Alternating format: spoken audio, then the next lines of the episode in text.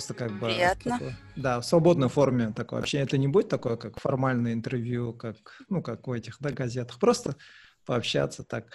А, я сначала расскажу, как я узнал а, вообще об этой, ну, как бы о вас и о вашем проекте, а потом uh-huh. уже вам слово. Ну, а, я подписан на а, страничку Зиру а, Норсбаевой, которая написала книгу «Вечное небо uh-huh. казахов». И у нее я увидел этот репост, да. то, что вот выпускают новую серию Гарри Поттера на казахском языке. Мне очень стало интересно, потому что я давний фанат, так сказать, вообще всего жанра фэнтези, фантастики, все дела, да. И мне захотелось узнать вообще побольше про вот именно про этот проект вообще. И, ну, вообще как бы сам процесс э, вообще переводческий, да, ну как не, не больше технический, а именно как просто, так сказать, э, общая сторона и вообще важность именно казахского языка, так сказать. И, э, ну, как плюс вообще как работа, мне сказали, что вы работаете главным редактором, да, там, ну и вообще как э, работа главного редактора, именно как сам процесс, именно, э, так сказать, writing skills, да, вот это вот писать, умение писать, вообще на что надо обращать внимание, потому что мне самому нравится, но у меня плохо получается писать, так сказать, и больше, так сказать, как бы узнать такие внутреннюю сторону, да, этого. Вот это как бы общая такая тематика и как бы то, что я хотел бы узнать, да. Теперь как бы, ну, вам слово, так можете коротко о себе и чем вы занимаетесь и все. А, я Назгуль Кужабекова. А, по образованию я филолог, оканчивала магистратуру в Национальном университете имени Аль-Фараби. По специальности я, вот именно магистерская специальность у меня это сравнительное литературоведение. То есть я вообще по полностью по образованию, по специальности я литературовед и литературный работник. Нас тогда выпускали, э, из бакалавриата выпускали как литературных работников, именно издательских сотру- работников, mm. то есть это именно редактор. Okay. Uh, у нас uh, специально было, был специальный курс uh, издательское дело, именно uh, редактирование, то есть все это технические моменты, uh, практику производственную мы как естественно, проходили в издательстве. То есть нас так готовили. Это была отдельная mm-hmm. такая кафедра э, теории художественного перевода и литературного творчества. То есть э, специальность наша была э, издательская, но, со, соответственно, полностью от и до у нас всегда шла теория художественного перевода. Mm-hmm. То есть вот эти вот э, два столба, это издательская и переводческая. И вот уже последние э, три с половиной, наверное, года я работаю именно вот в этом. Именно в том, чему я вообще обучалась. Все это было медиа, э, это была медийная организация, это были тренинги, то есть я сертифицированный медиатренер. Э, несколько лет своей жизни я посвятила тому, чтобы вот именно э, состояться в этой области, именно в медиа. Uh-huh. Ну, уже года два я вообще не занимаюсь тренингами, то есть читаю иногда вебинары именно по медиаграмотности. Я была одной, то есть наша организация, и я была наша организация вообще начинала э, это направление по медиаграмотности когда-то еще в 2015 году. И я, наверное, была первым тренером казахоязычным, который прочитал вебинар на тему именно э, факт-чекинга и верификации информации. Сейчас mm-hmm. это довольно такое популярное направление. Э, не то, что популярное, это необходимое такое сейчас направление, да, которым да без которого сейчас уже вообще нельзя представить э, жизнь медиа и медиапотребление. Но э, я, наверное, первый человек, который вообще вот э, начал в этом деле копаться и находить какие-то инструменты, находить пути, находить способы, методы. Но в 2017 году, когда заканчивался проект, на котором я была медиатренером по Казахстану, mm-hmm. как раз э, начался создаваться проект 100 э, новых учебников на казахском языке гуманитарных. Это по программе Рухани Жангру. Я вот полностью ушла вот в эту сферу. Mm-hmm. То есть тогда Э, хоть и это была моя специальность, хоть и все, как бы когда-то еще на заре своей карьеры, лет 15 назад я работала в издательстве, я была переводчиком, редактором, но пройдя вот все эти этапы медиа, э, работа на сайтах, онлайн-медиа, тренерство, я вернулась именно в эту сферу в 2017 году, а, начала работать над учебниками, вузовскими учебниками, mm-hmm. переводимыми на казахский язык с английского. И начала я работать по экономической тематике сразу же. Это экономика, менеджмент, предпринимательство и вот такие. И Проработав в бюро, а, через год я стала в бюро а, руководителем проекта, то есть помимо редакторской работы у меня была еще и менеджерская должность. Это было очень сложно, то есть совмещать. Mm-hmm. И это такая работа, э, вообще э, издательская, именно редакторская работа, это, она требует человека полностью, всего. А, и когда на это накладывается еще и менеджерская должность, да. то, то есть там 18 часов ты должен, ну, 6 часов так для сна хватит, но 18 часов ты должен быть полностью там, э, вообще ни одного кусочка твоего не должно быть в другом месте. То есть это было несовместимо с семьей, и в августе прошлого года я э, уволилась с должности, но осталась сотрудничать то есть как э, на аутсорсе. Я сотрудничаю с бюро, я делаю для них тексты, и тут я знакомлюсь с Раисой. Mm, Раиса да. Сайран Кадыр – это этническая казашка, она переехала из Монголии. То есть даже нельзя сказать, что она переехала из Монголии, она, э, она где только не жила. То есть она при, желании, э, э, при желании она могла бы жить в Англии, э, поскольку она несколько лет, долгое время там работала, в самом Лондоне, в какой-то очень огромной компании. Она могла бы жить и в Германии, так как у нее супруг э, имеет степень PhD Берлинского, по-моему, университета. И долгое время они тоже там проживали, работали, у них был там бизнес. То есть могла бы жить в самом же Улан-Баторе, да, как uh-huh. Могла бы жить где угодно, она могла бы хоть в Америку, но человек решил переехать в Казахстан. Она э, казашка, у нее семья, муж казахи. И вот пройдя все вот эти вот этапы становления как человека, как специалиста, как вообще э, и задаваясь вопросом, чего я вообще в этой жизни хочу, она поняла, что она в этой жизни хочет одного – делать книги на казахском языке. И в первую очередь она захотела делать Гарри Поттера. Mm-hmm. Задалась вопросом, почему до сих пор нет Гарри Поттера. Но этим mm-hmm. вопросом задавались многие, и ответ там был только один. Почему нет Гарри Поттера на казахском языке?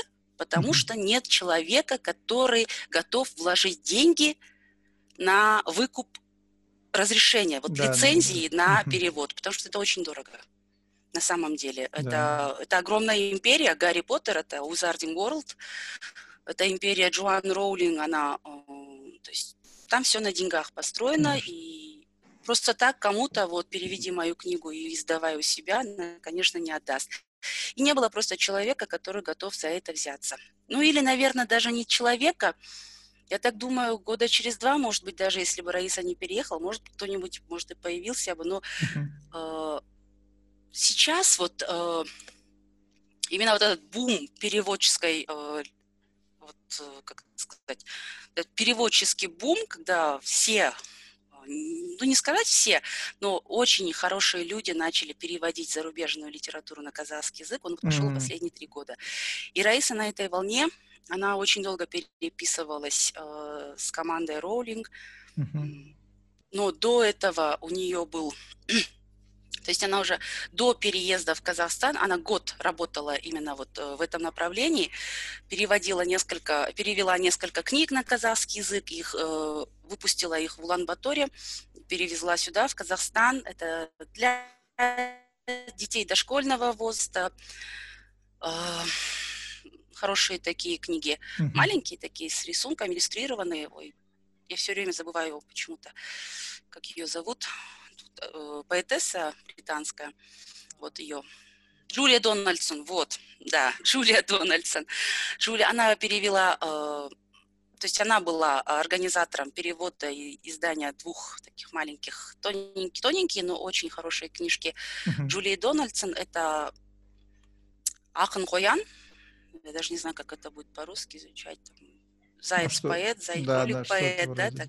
Ага. Акын Коян и Груфало. Это Груфало, это знаменитая на весь мир э, mm. история о лесном чудовище, чудище или чудовище, как, а, которого, ну, в жизни его не существует, это придуманное, но которое вот э, бродит по лесу и там попадают всякие разные истории.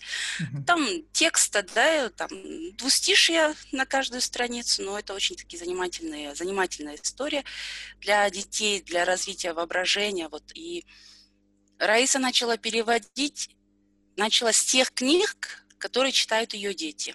Вот ее дети, а, э, старший сын, да, э, потому что младший еще, ему всего 6 лет, э, старший начал, вот она, что ее старший сын читает, она вот все эти книги поставила в очередь переводить на казахский язык. Как, ориентируется вот именно на интерес своего сына. И, например, вот буквально вчера э, мы получили из типографии э, Чарли и шоколадную фабрику да, на казахском да. языке. Да. Ну, и вот я с ней познакомилась, даже, ну, знакомство было такое, что мы ну, на Фейсбуке, конечно, мы друг друга знаем, да. Э, ага. Я знаю, что есть такая девушка Раиса Кадыр, она примерно моего возраста, и восхищаешься, думаешь, вот молодец, вот э, как бы живет в Монголии, но переводит книги на казахский, она там о себе пишет, э, такое уважение уже. И тут я читаю у нее пост – она говорит, мне нужен хороший дизайнер, потому что госпожа Роулинг э, предъявляет ну, такие высокие требования Критерии, к обложке. Да, слово Гарри Поттер, да, слова Гарри Поттер там нет, но я вот так сопоставила так, Роулинг, значит, это Гарри а. Поттер. Я сразу же пишу, я сразу же пишу ей личное сообщение, говорю, здравствуйте, я такая-то, такая, э, вас знаю как заочно, но думаю, вы меня тоже читаете на Facebook. Так-так-так, я по вашему, вот, э, по вашей э, публикации я поняла, что вы собираетесь переводить Гарри Поттера. Никто, кроме меня, вам его не сделает. То есть никто не сделает прям, прям, меня. Прям, прям так. Да, это, я, я так и сказала. Никто, как я, вам этот текст не сделает. Такая была самоуверенность, э, потому что это, наверное, подсознательно была такая идея, как раз в то время у нас э, в семье у меня царила вот эта атмосфера Гарри Поттера. Mm. Господи, мы там в интернете заказывали росменские, потому что в городе у нас только махаоновское издание. Мы заказывали Росмен там за бешеные деньги, доставали, потому что все читали здесь. Mm-hmm. Ну, то есть это вот... И тут возникает Гарри Поттер. Ну, я должна это сделать. Mm-hmm. Я. Больше никто. А, а это примерно когда? И это было в прошлом году, в августе, wow. по-моему, или в конце июля, да. Я как раз уже увольнялась, как раз доделывала mm-hmm. свои дела. И тоже была такая мысль, а что дальше? Нужно же заниматься чем-то серьезным. То есть mm-hmm. как бы уходить на фриланс просто и сидеть, перебиваться от чего-то, от мелких к мелких, или что-то такое крупное. Ну, мы мысли такие всегда были, что бы дальше, чем бы дальше заняться. И тут, да, да, то есть я человек свободный уже, безработный, И тут возникает, и я пишу, давайте я буду его делать, никто кроме меня вам его не сделает. Uh-huh. И тут очень такая, такой приятный момент, Раиса мне пишет, а мне было неудобно к вам обращаться. Wow. Я думала, вы заняты. Я такая, не, я не занята. Все нормально. И мы начали работу. Тут же э, у нас э, образовалась хорошая команда Нашлись ребята, которые тоже поттерманы, у которых тоже вот э, это молодые люди. А, то есть а, одна переводчица это моего возраста, э, девушка, но у нее, которые тоже дети, и тоже зачитываются и все этой истории. То есть как бы для нее это не новая тема, и хоть краем уха, но она слышала о чем-то. Да. И хороший молодой человек, который на вырос, вырос на Поттере. Mm. То есть вот он вырос в, это, да, в да, этом да. мире.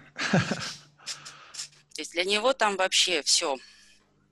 Э, пересмотрел, наверное, все э, видео фанатские, там все фанатские теории знает, все фанфики читал, э, да, все да, альтернативные да. какие-то вот финалы и истории он все знает, и вообще без проблем. И вот так у нас началась работа, наверное, где-то вот примерно вот в эти дни сентября. Я помню, что мы у нас было такое первое ознакомительное собрание, мы вот все собрались, э, сначала сделали таблицу имен, названий, что, как у нас будет, какого стиля мы будем придерживаться. То есть э, как мы будем э, имена, названия оставлять как в оригинале, то есть как чуть-чуть адаптируя под казахское произношение, или mm-hmm. мы их будем полностью переводить, то есть передавая именно этот же смысл, но уже на казахском языке. Mm-hmm. Остановились на первом варианте, э, оставлять именно как есть, э, ничего не менять, не переводить. То есть, а то некоторое время у нас даже был прикол, что давайте Гарри Поттера переведем там, как Кузебай. Ну, то есть это Поттер это же гончар. Да, да, да. По-казахски это кузеща. Ну, то давайте давай кузибай переведем. И вот оставили э, этот вариант, э, решили, что Харри Поттер у нас будет в произношении, то есть так э, все как есть, и на одном только все, вот все мне у всех э, мнения сошлись, это лонгботом, и мы решили перевести Озунбут.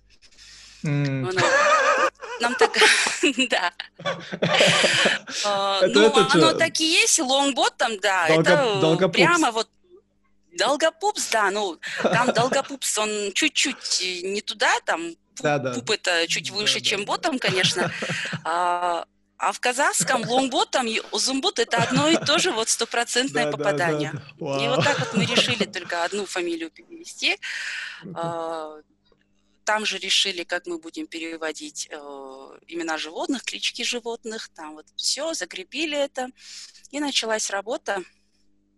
Mm-hmm. Ну, Перевели быстренько ребята, но потом мы долго вычитывали, конечно, долго, потому что не хотелось где-то промахнуться, не хотелось где-то что-то вот, э, чтобы нехорошо было.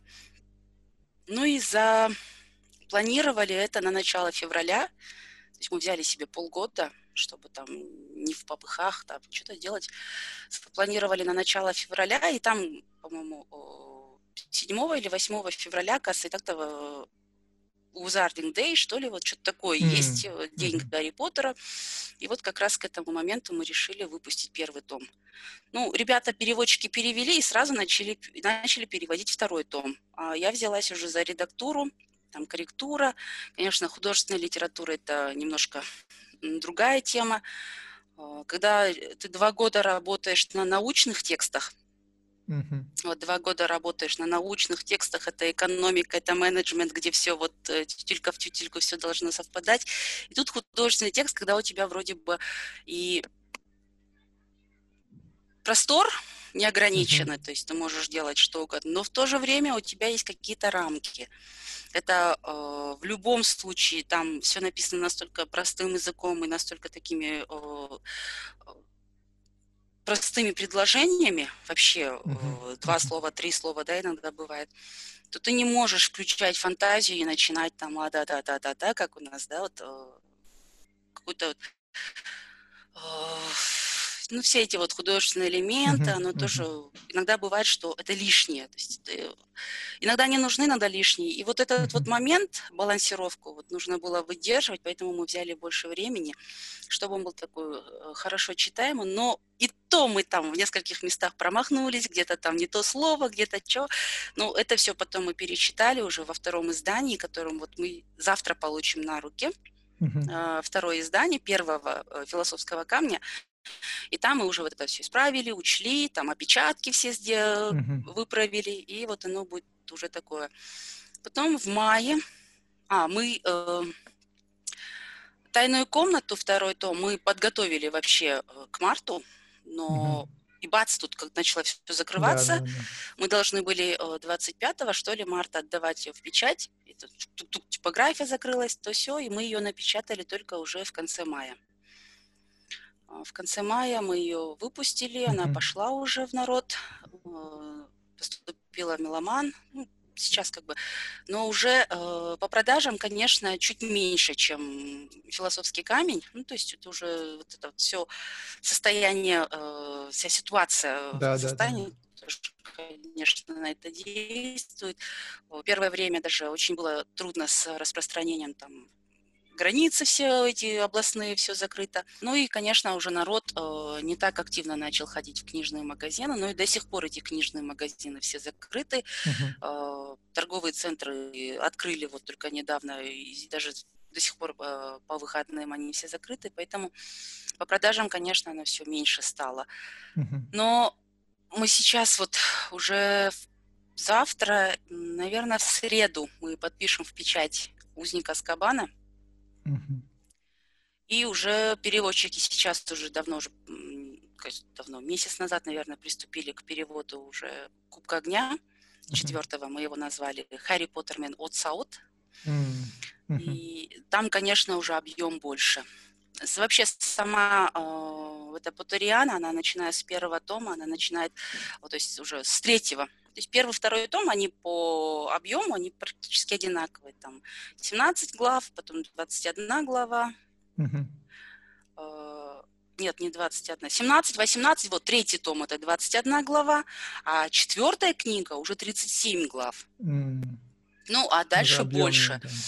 И да, даже, например, э, «Дары смерти», седьмая книга, она 900 с чем-то страниц в русском издании, мелким шрифтом. То есть у нас она будет, ну, тысяча точно. Mm. Плюс-минус 10-20 страниц, ну, будет, например. И чем э, и дальше уже у нас как бы перерывы между томами, я подозреваю, будут дольше, потому что э, если мы там 300 страниц делаем 3 месяца, то, соответственно, и дальше там 900 да, страниц да, да. мы будем делать э, как минимум 6-7 месяцев. Потому что такой скрупулезный процесс. Там, и потом, вообще, когда э, при переводе художественной литературы и при редактировании у нас есть такая очень большая ошибка среди э, издателей, среди редакторов, переводчиков э, относиться к этому просто как к тексту. То есть ты как uh-huh. э, переводишь, ты просто делаешь это, ну, он для тебя просто текст. То есть uh-huh. э, это то же самое, что там устав кому-то перевести или банковский договор. Да, да, да. Нет, это совершенно разные вещи, и мы стараемся вот э, чтобы наши переводчики, конечно, они же э, не могут работать только на этом, на одном проекте, и когда вот мы даем переводы именно наших текстов, э, ребята нам переводят, мы стараемся, чтобы они вот ни на что другое не отвлекались, чтобы вот э, да, да. образ мышления у них там а, не перебивался. И сама тоже стараюсь, когда не брать ничего левых, да, каких-то текстов, чтобы вот только в этом мире и жить. Угу переживать все это, там, в, мозге, в мозгу прокручиваешь все эти диалоги, все, моделируешь все эти вот э, описываемые какие-то события, ну все, со всем этим живешь. И Потому что понимаешь, что когда если ты относишься к этому просто как к тексту, где нужно выправить окончание, там, поменять местами слова, то это не выйдет так хорошо, как, как ты хочешь. Это выйдет mm-hmm. не очень. Mm-hmm потому что там не будет души, ни, ни игры слов. И потом сидишь, споришь с переводчиками, а давайте так, а давайте так. Например, вчера мы уже только спорили, как э, перевести вот э, название совы, маленькой совы Рона, которого mm-hmm. ему подарил э, Сириус. Ну, в конце третьей книги он же там mm-hmm. отправил маленькую. Да, да, да. Как его перевести? Там игра слов вот в одном эпизоде в книге «Игра слов» там Харри спрас- спрашивает, ты, ты что его пигом называл? Это же не свинья. Uh-huh. Вот что с этим вот словом пиг делать? Как, да, как да, это да. перевести? Как, как переиграть? Как то же самое, как этот диалог их книг, как его тоже то же самое передать на казахском языке? Пока вот э, на одном договорились, мы этот вариант выдадим, посмотрим, как э, уже воспримут читатели. И будем дальше работать. Ну, Гарри Поттер это очень большой, серьезный проект на самом да, деле. Да. Многие спрашивают вообще, зачем это нужно. Э, когда мы вот только первого Гарри Поттера выпустили, я прочитала один комментарий. Очень уважаемый мной человек, он, да, много тоже делает, много тоже сам переводит, и он написал, а зачем? Вы бы еще «Титаник» переозвучили на казахский, выпустили. А я думаю, вот если «Титаник» озвучат на казахский, я пойду на него. И детей своих поведу, потому что «Титаник» вышел, когда мне было 15 лет, а посмотрела я его, наверное, лет через 12, ну как-то тогда не сложилось, в 15 да, лет да. меня в кино не пускали. А, меня в кино не пускали, я его так и не посмотрела, потому что что-то годы летят, летят, и я в один день, когда мне уже было под 30, я села, думаю, мне нужно посмотреть «Титаник». Нашла посмотрела. Я, по-моему, даже купила кассету тогда. Нашла, посмотрела. Я сейчас думаю, что если выйдет на казахском «Титаник», то я обязательно отведу туда детей. Посмотреть «Титаник» на казахском языке. Ну, то, что грандиозное вообще да, творение. Да, да. И вот эти вот грандиозные творения, их много. которые хотелось бы, чтобы были на казахском языке. Это uh-huh. тот же самый «Титаник», это какие-то другие фильмы, да, например, те же самые вот шедевры, которые были в 90-х, в начале 2000-х, это вот такие оскароносные, огромные-огромные так, глыбы, они на, на года, на века на самом деле. Они никогда не устареют. И вот это вот Гарри Поттер, это то же самое. То есть ему уже больше 20 лет, этой Поттериане. Да, да. Зачитывается мир весь до сих пор. До сих пор у них продажи не упали. Это э, фанатов становится с каждым годом все больше и больше. То есть это как это происходит? Подрастает ребенок, научился читать, там, если э, у него есть хоть какой-то малейший интерес к чтению, он начинает читать, и тут ему на глаза попадается Гарри Поттер. У него только один вариант – читать его на русском. Почему? Почему он, у него нет выбора, что вот на полке да, стоят да, да. вот и на русском, и на казахском. И так и будет. Со, со всей литературой так и будет. Вот, как мы читали, да, тех же самых Чингачгуков мы читали на казахском, Тома Сойера мы читали на казахском, этого э, Незнайку читали на казахском. У нас был выбор тогда. Mm-hmm. Вот, э, в 70-х, 80-х, в начале 90-х у нас еще был была, была хорошая школа перевода, и тогда прям все было обязательно. Вот если есть вот такое хорошее что-то, это должно быть и на казахском языке. У нас был выбор, мы его всего читали, все читали. А сейчас у наших детей почему-то этого выбора нет. И все считают, ну зачем переводить? Все знают русский язык, пускай читают на русском языке. Вот, э, а потом уже переворачивают и говорят, вот, дети не знают казахский язык, вот подрастающее поколение не очень знает казахский язык, не очень хотят говорят, говорить на казахском, у них все на русском. Дай ребенку читать на казахском, mm-hmm. создавай ему условия. И сейчас вот мы очень хотим, э, ищем пути, механизмы, чтобы Гарри Поттер попал в библиотеки. Mm именно вот городские, даже вот в одной у нас, э, в нашем вот городе, в Алматы, есть несколько там, имени Бегалина, имени Жамбыла, э, на Уэзова Габдулина. Ну, одна я, сама я знаю где-то около пяти детских для библиотек для детей и подростков. Детско-юношеские они называются. И таких очень много в райцентрах, может, может быть, надеюсь, до сих пор есть, да, вот в да. областных центрах, в больших городах они, конечно, есть. И мы очень вот сейчас пытаемся, не знаем как, через кого и как этот, э, чтобы вот Гарри Поттер именно попал на полки вот в этих э, библиотеках, куда uh-huh. ходят дети. Чтобы вот, потому что э, во всех библиотеках, где я была, uh-huh. на самом видном месте стоит Гарри Поттер на русском языке. Почему бы рядом не стоять книга на казахском? И то же самое со всех казахоязычных книгах. Сейчас, например, вот Фолиант очень много переводит на казахский. Они недавно анонсировали перевод «Пеппи длинный чулок». И там качество, конечно, не очень, но количеством они берут. Очень много. Они каждый месяц выпускают одну книгу в переводе на казахский язык. Mm. Они, они э, перехватили фолиант издательства, они перехватили Толкина. Мы не успели забрать я, я хотел, я хотел как раз спросить про Толкина. Да. Э, мы вот пока э, решили, что будем переводить Толкина, начали им писать письма правообладателям, ну, наследникам, да, по большей части. Долго ждали от них ответ, и пришел ответ, а из Казахстана уже забрали разрешение мы уже как отдали. Но они не сказали кому. Мы поначалу думали, что пошла какая-то инфа, э, когда вот мы начали выяснять, кто же все-таки забрал эти права. Поначалу нам сказали, что это ребята из National Geographic Казахстан. Mm. Ну, так, о, классно. Ну, знаем, команда, профессионалы, они выпускают такую серьезную вещь, и, ну, все, будет классно, все. Мы спокойны за Толкина, да? А тут выясняется, что на самом деле забрал фолиант. И по фрагментам, которые они э, публикуют в Инстаграме ну, для рекламы, я...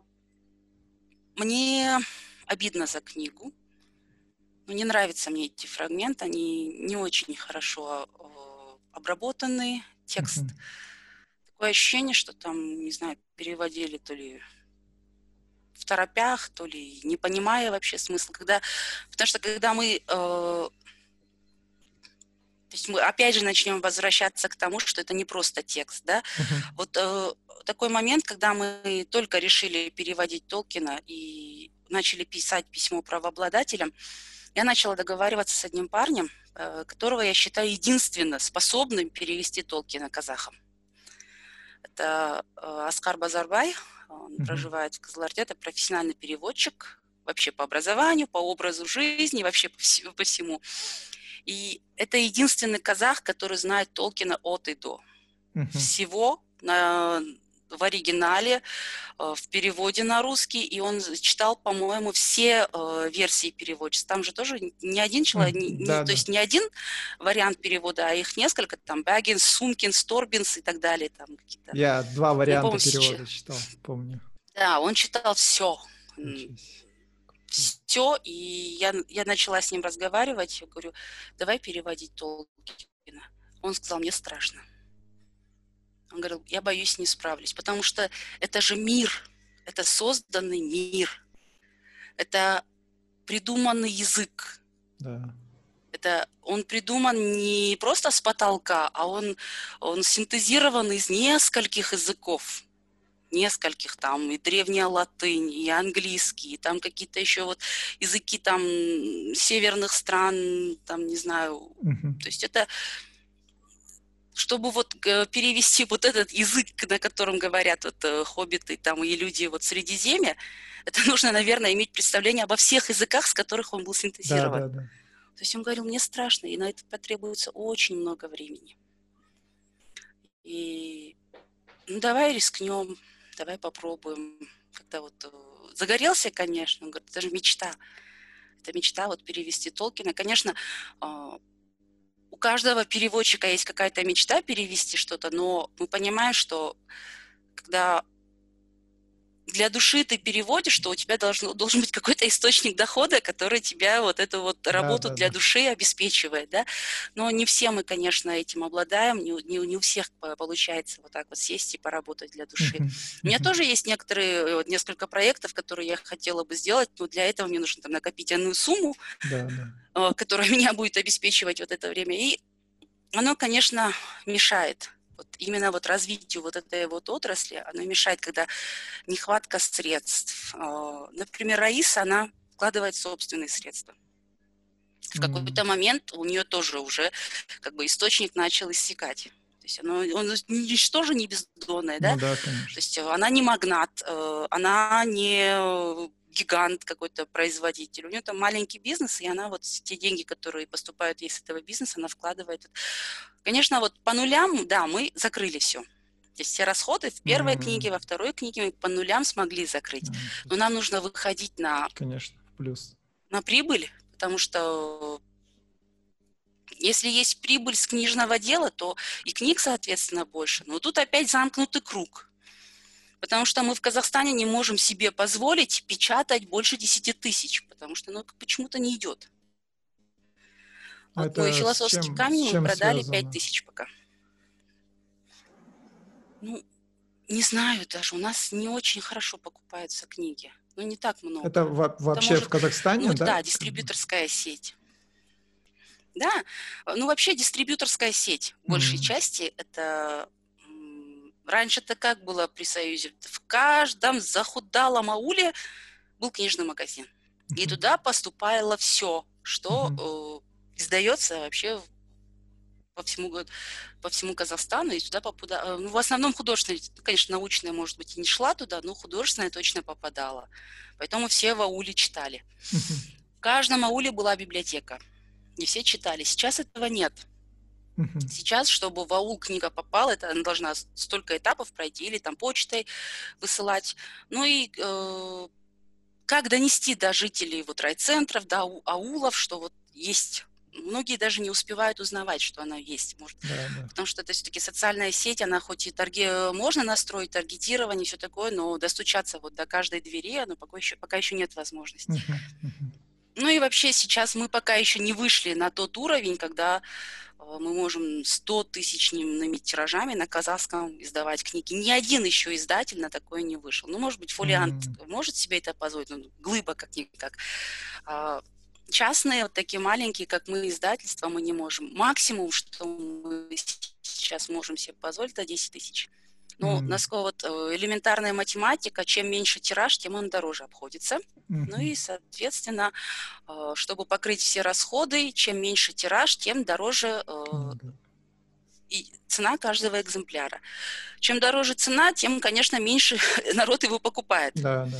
То есть если мы тиражом в 5 тысяч, там, допустим, условно, да, книга стоит 4 тысячи, то тиражом в 10 тысяч она могла стоить 3 тысячи или даже 2,5. Вот. И тут опять же вот этот замкнутый круг, когда у тебя тираж маленький, потому что не покупают, потому что дорогой, а, тираж маленький, потому что не покупают, дорого, потому что тираж маленький, и опять же не покупают, потому что дорого. Uh-huh. И вот этот вот замкнутый круг, вот пытаемся, налаживаем дистрибьюторскую сеть, э, налаживаем доставку в регионы, налаживаем работу по Газпочте, там, э, ну, это вот такие вот шаги мы делаем и чуть-чуть выходим. Ну и опять же, накрутка книжных магазинов, она очень большая. Очень mm-hmm. большая, нереально большая. То есть это 50%. Okay. Да, поэтому оно тоже так в книжные магазины. Но э, Гарри Поттера мы ставились, э, постарались поставить чуть дешевле, mm-hmm. чем э, русское и на английском языке. То есть на английском языке э, философский камень стоит 7 тысяч, У нас он стоит 4 600. Uh-huh. То есть, ну, дешевле, конечно. Да, да, да. Но э, не намного дешевле, чем русский. То есть, и не дороже. Потому uh-huh. что, э, ну, все-таки есть такой психологический момент, когда ты приходишь, перед тобой стоят два варианта, и ты возьмешь все равно что-то, что-то, что чуть дешевле. Да. Поэтому вот э, это была тоже такая в ценообразовании. Uh-huh. Постарались выдержать и поставили. Но в меломане все ушло. Меломан сейчас mm. сидит и ждет, когда мы привезем им э, второе издание. Ну и сейчас вот э, мы знаем, что пока вот стоит один философский камень или там философский камень и тайная комната, они пока еще незаметны. Но я точно знаю, что когда вот так вот станут семь Гарри Поттеров, в качественной, хорошей обложке, да, э, с хорошим текстом на хорошей бумаге, то это пойдет, и это будет надолго. То есть это не такой э, проект, когда ты вот сегодня вложил деньги, завтра ты должен все это вывести обратно. Но вот этот эффект, он на долгий год. Ну, мы так рассчитываем, что он будет вот так вот долгие mm-hmm. годы, и мы будем переиздавать и переиздавать с годами. Вот каждый год, может быть, хоть по тысяче экземпляров, но мы будем переиздавать все время. Mm-hmm. Мы на это рассчитываем. И вот опять же тут возвращаемся к тому, что все сводится к тому, сколько ты продал, сколько да, ты выручил да. на Экономика. эту же вот, э, да, и какая у тебя там э, предельная выручка, ты на эту предельную выручку уже можешь э, позволить себе переводить уже другую книгу, uh-huh, допустим, да, uh-huh. и опять же, и, ну, это вот там, когда, ну, вот, мне было 12, когда был вот вообще развал всего того, что было, это был 93-й, 94 год. Вообще ничего, папу сократили, и мы с папой пошли торговать. Мы сначала купили две бутылки фанты, Uh-huh. Опять две бутылки, опять две бутылки, опять. И в какое-то время выручки хватило на то, чтобы купить три бутылки. Опять три бутылки, в какой-то момент тоже четыре бутылки. Таким да. образом, вот мы с папой работали, работали, где-то через месяц мы смогли уже себе такой столик с сигаретами и напитками поставить. Uh-huh. Это вот то же самое. Ты накапливаешь, и это беспристрастно, вот, безостановочная работа с Э, читателями, с аудиторией, это чтобы тебя не забыли, ни один день не выпадать э, из э, поля зрения, да, да. все время писать, э, все время э, мотивировать э, людей читать, устраивать какие-то конкурсы, устраивать ну, маркетинг, полный маркетинг. Над этим тоже приходится вот работать. Это уже Раиса сама все это делает. Пока, думаю, мы справляемся, и пока мы на слуху. Вот, э, Сейчас вот люди каждый день пишут, где третий Гарри Поттер, где, uh-huh. когда будет третий Гарри Поттер. Ну, мы с ним, да, я признаю, что мы с ним чуть-чуть запоздали, то есть мы должны были его уже в июле печатать. Но там у нас с типографией случилась накладка, то есть то, что uh-huh. типография два месяца была закрыта, все встали в очередь, и наша очередь вот только-только доходит. Э, наша очередь дошла, в типографии закончилась бумага, потому что не было uh-huh. несколько месяцев, нет поставок. Да, да, да. Бумага, мы все знаем, она идет из Китая, поставки uh-huh. нет, бумаги нет, то есть опять же ждем. И вот теперь вот все наладилось, и мы э, уже отдаем ее в печать. Уже начнем принимать предзаказы и дальше работать. Ну, вот такая вот э, это издательское дело. Вот первый вопрос у вас был главным редактором. Ну, такой официальной должности в Step and World главного редактора у меня нет. То есть uh-huh. я ответственный редактор за все а, вообще. Uh-huh. Да. Э, потому что не все книги там, которые проходят, э, издаются в Step and World, они не все проходят через мои руки. Вот, mm-hmm. Я ответственна за Гарри Поттера. За Гарри Поттер. И okay. там еще вот, э, да, э, ну, я сделала Чарли шоколадную фабрику, текст обработала. Еще несколько у меня там сейчас стоит в очереди. Mm-hmm. Это будет Wonder. Это очень шикарная книга, то есть вот здесь я немножко проанонсирую. Мы сейчас готовим очень хорошую книгу. Mm-hmm Уондер называется, про ребенка, который родился с нарушениями э, лица. Ну, так, mm. генетическая у него mm-hmm. там одна хромосома сдвинулась, и из-за этого у него лицо получилось не такое, как у нормального человека. Mm-hmm. А со всем остальным вот от лица этого ребенка, от лица его сестры, его друга и еще подруги его сестры вот э, повествуется адаптация ребенка и а, адаптация ребенка к внешнему миру, к школе да, да, да. и к людям, и адаптация вот э, как люди привыкали к нему. Как люди, как у людей менялось к нему отношение.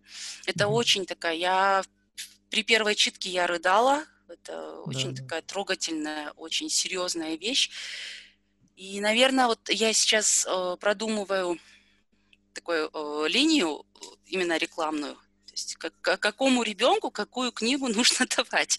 Да, Если, например, там, вот я э, недавно написала, что вот Чарли и шоколадную фабрику нужно давать читать тому ребенку, который привередливый в еде. То есть там, мне это не нравится, я это не хочу, или там не доедаю. Вот э, не оставляет еду на тарелке, да, которую нужно потом выбрасывать. То есть вот понятие обал, там, mm-hmm. не доел, а еда пропала. То есть вот таким вот детям нужно давать читать э, Чарли шоколадную фабрику. То mm-hmm. есть там же ребенок, он вечно не доедает, он вечно да, голодный да, да. практически. Он живет на капусте и картошке. Да, да, да без масла, без ничего. И вот э, и этого э, это вот Уондер, а мы его перевели как Ажаиб, чудо, это надо давать э, читать тем детям, у которых есть какой-то маленький комплекс из-за внешности, может uh-huh. быть, uh-huh. или которые судят людей по внешности, там, которые э, воспринимают именно людей вот по одежке или по внешности, которые могут запросто сказать, ой, этот красивый, этот урод или что.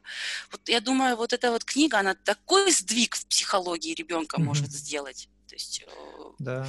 при, при правильной подаче Э, и при том, если э, родители смогут с ним это обсудить, поговорить mm-hmm. об этом, то mm-hmm.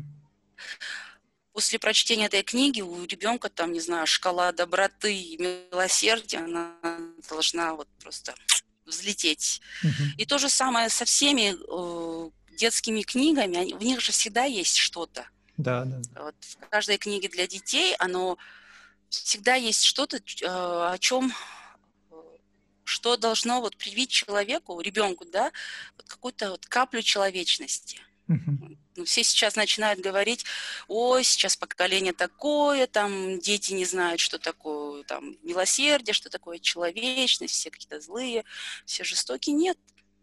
Мы просто перестали читать, и мы просто перестали видеть э, во всех этих историях, uh-huh. даже если мы смотрим фильмы, мы перестали в этих э, историях э, видеть вот это вот зерно человечности, mm-hmm. как мы раньше, да, читаешь, и ты понимаешь, что вот это вот поведение вот этого, это нечеловечно, или поведение вот этого, он так хорошо себя ведет, он mm-hmm. прям достиг цели, или вот, почему он к этому дошел, потому что он был хороший, он был добрый. Вот это вот мы утратили, вот упустили эту нить, и uh-huh. до сих пор не можем вот детям своим вот это привить. У меня, например, старший сын практически не читает, вообще не читает. Он говорит, кошмар.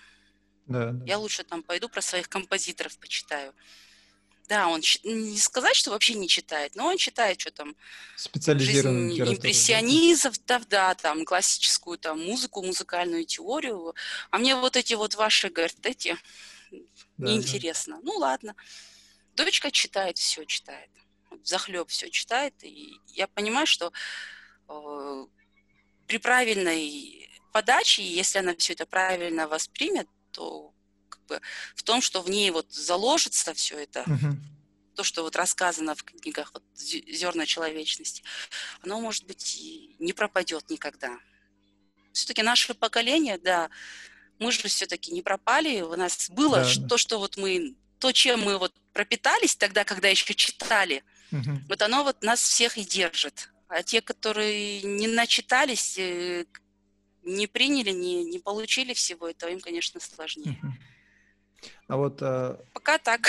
Да, вот вы же говорите вот то, что при правильной подаче, да, мне кажется, тоже одно из важных вещей. Сейчас вот я, допустим, когда хожу в меломан там посмотреть, я вижу то, что, ну, подростки в основном вокруг отдела комиксов, да, и uh-huh. комиксы это вот э, не вот эти классические комиксы, да, к которым мы привыкли там видеть, по крайней мере. Манги это в основном сейчас. Да, да, это вот э, манги и в основном вот эти да, Death, манги, да. Death Note или какие-то там uh, Attack on uh-huh. Titans.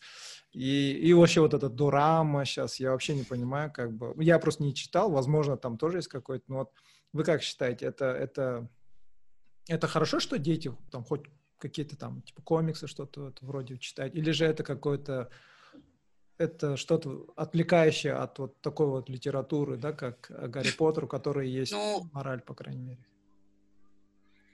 Ну, например, вот э, при нашем последнем визите в Меломан э, старший сын выбрал в метре друг от друга. Угу. Он купил себе эту книгу. Он сказал, я фильм посмотрел, теперь хочу почитать. В метре mm-hmm. друг от друга. Я не знаю про что на самом деле. Я сама ни, ни фильм не видела, mm-hmm. ни книгу не читала. А дочь выбрала мангу «Тукиский гуль». Да, да, да. Это про людоедов. Ой, да, да. Я, я видел этот рекламу аниме, но этот... Она, она, по-моему, мультик где-то нарыла, посмотрела, я не знаю. Но вот этот токийский гуль она взяла, она иногда пытается мне пересказать фрагменты какие-то, да, я слушаю и спрашиваю у нее, а как это на тебя как бы влияет, действует? Ты понимаешь, что вот, ты читаешь про людоедов, ты читаешь про э, деструктивное, да, на самом да, деле поведение. Да. То есть э, людоедом же человек становится не не потому, что он этого хочет, а потому что у него какое-то психическое нарушение. Mm-hmm. Ты понимаешь, что ты читаешь про людей с психическими нарушениями, что это, ну, во-первых, преступление, во-вторых, это как бы ну, не, не по-человечески. Mm-hmm. Да, мам, я все понимаю, но это интересно. Я говорю, а чем интересно? Ну, что такого? Ну, там, говорит, человеческие отношения, там, любовь, когда человек жертвует собой, даже будучи людоедом, людоедом он что-то жертвует ради собой, ради любимого. Я говорю, ну давай попробуем. Ты уверена, что как бы ты после этого не станешь там какие-то выкидоны мне э, предъявлять или что-то? Нет, нет, говорит, все нормально. Ну, ну хорошо, давай попробуем. И ну, запре э, запрещать, например, касательно вот именно вот моей дочери, то есть я ей не могу сказать, нет, не читай это, а читай вот это, потому что mm-hmm. она читает очень много, читает много всего. А, то есть тот а, такой план минимум, который должен э, прочитать ребенок, там это Том Сойер, там это, это да, Гарри да, Поттер, ну то есть это все это уже отработала, да, этот как норматив сдала, теперь она говорит, теперь же я могу читать как то, что мне интересно. Uh-huh ну, давай попробуем. Она там еще где-то в интернете что-то там читает, но все время рассказывает, и она, ой, господи, она прочитала «Собака Баскервилли». Mm, окей. Okay. И ребенку, который вот прочитал собаку Баскерби, ввели, то есть я не могу запретить читать там токийский гуль. Да, Но да, в любом да. случае, конечно, все это контролируемо, да, и я пыталась пролистать эту мангу, она еще открывается так слева направо, наоборот. Да, да, да. Или, да, слева направо вот, в обратную сторону. То есть у меня идет голова кругом, я в этом не разбираюсь. Хотя когда-то, лет 10 назад, я и сама была заядлым анимешником. Mm. Я смотрела все эти дорамы, все... Э, то есть манги я, манги я не читала, но э, дорамы аниме, вот эти а, анимешные сериалы я смотрела в захлеб. Ну, некоторые из них потом я уже смотрела в повторе уже когда чуть дети подросли, я смотрела, и они тоже полюбили те именно э, аниме, которые смотрела когда-то я. А, одно из них особенное, которое я вот прям оставила у себя, сохранила на диске, я много лет хранила это, э, сериал анимешный, но «Дамы Кантабели» называется. Тогда, когда я его первый раз смотрела, у меня дети были совсем маленькие, ну, вообще mm-hmm. пешком под стол ходили. И я вот это отложила, когда-нибудь я посмотрю это вместе с детьми. Они чуть подросли, когда уже буквально вот в прошлом году мы сели несколько дней от и до, вот все вот два сезона мы все просмотрели. А потом я смотрю через годик, вот недавно буквально, несколько месяцев назад, сын заново просматривает. Mm. Каждый день берет себе полчаса, садится и смотрит по одной серии на дамы Кантабеле. То есть ему понравилось. А дочь пошла дальше, она просмотрела всего Наруто, э, она просмотрела всего Миядзаки, она прям вот, э, по-моему, она просмотрела все доступные мультфильмы этого студии Гибли. Э, да, да. По-моему, все просмотрела, и иногда мне кажется, ну, станет она, не знаю, анимешником, не станет. Ну, что хорошо она рисует. Mm. Она рисует эти аниме, она рисует именно этих анимешных персонажей. Э, то есть это тоже какое-то увлечение, и в этом плане какие-то, может быть, моменты, да, да, которые да. могут на нее деструктивно повлиять. И, конечно, есть угу. опасения, но стараюсь э, контролировать. Но вообще это очень хорошая такая э, хорошая вещь, когда ребенок читает и это обсуждается вот с родителями. Угу. Понимаете, э, когда, то есть ребенок не всегда понимает какой-то посыл всего угу. этого. Э, я вот недавно рассказала сыну про Чингачгука. Uh-huh. Я говорю, ты знаешь, вот в наше время была такая любимая всеми детьми, а, всеми подростками, очень любимая книга «Последний из магикан», там был Чингачгук, это был еще такой фильм, uh-huh. там был Ункас, это, это была такая трогательная история вообще, как а, отношения отца и ребенка, отца и сына, это такая история любви к родной земле, это история битвы за свое, когда у тебя mm-hmm. что пытаются отнять. Заинтересовался, попросил меня достать эту книгу. Ну, вот сейчас надо найти ее теперь. Я помню, она была, да, в родительском доме, может быть, сохранилась, последняя из Магикана, и, по-моему, второй «Смерть Ункаса» называется. Ну, там же два тома uh-huh. Купера. И вот надо ее найти. И я думаю, что когда мне говорят, ой, наши дети не читают, uh-huh. Я говорю, а ты его заинтересовал чтением? Ты ему рассказывал про книги, ты ему рассказывал, что чтение тебе открывает какие-то горизонты, ты рассказывал ему а, о тех книгах, которые ты читал сам в детстве. Попробуй, может, у тебя ребенок заинтересуется. Попробуй. Хотя вот младший мой сын, он э, начал читать «Философский камень» на казахском в феврале, как только мы ее выпустили. Он до сих пор не дочитал. Я говорю, ты почему не дочитываешь? Э, хотя вот за это время он прочитал еще несколько книг на казахском, но вот «Философский камень» он до сих пор не дочитал. Я говорю, почему ты не дочитываешь? У тебя вон тайная комната уже стоит. Он говорит, мама, я же фильм смотрел, я все знаю. То есть в его восприятии, ему сейчас 10 лет, это всего лишь сюжет. Да, да, да. Это всего лишь сюжет. И здесь, конечно, э, в этом плане родителям важно разговаривать с детьми. Угу. Хотя со мной никто не говорил на самом деле. У меня просто был... было очень много книг в доме. Дома было очень много книг. Маму и папу я часто видела читающими. И я тоже заинтересовалась, я начала читать. То есть Я, например, э, роман э, Булата Джандарбекова, вот э, «Тамирис» и «Подвиг mm-hmm. Ширака» я прочитала, по-моему, в 11 лет, если не раньше. Mm-hmm. То есть это был уже...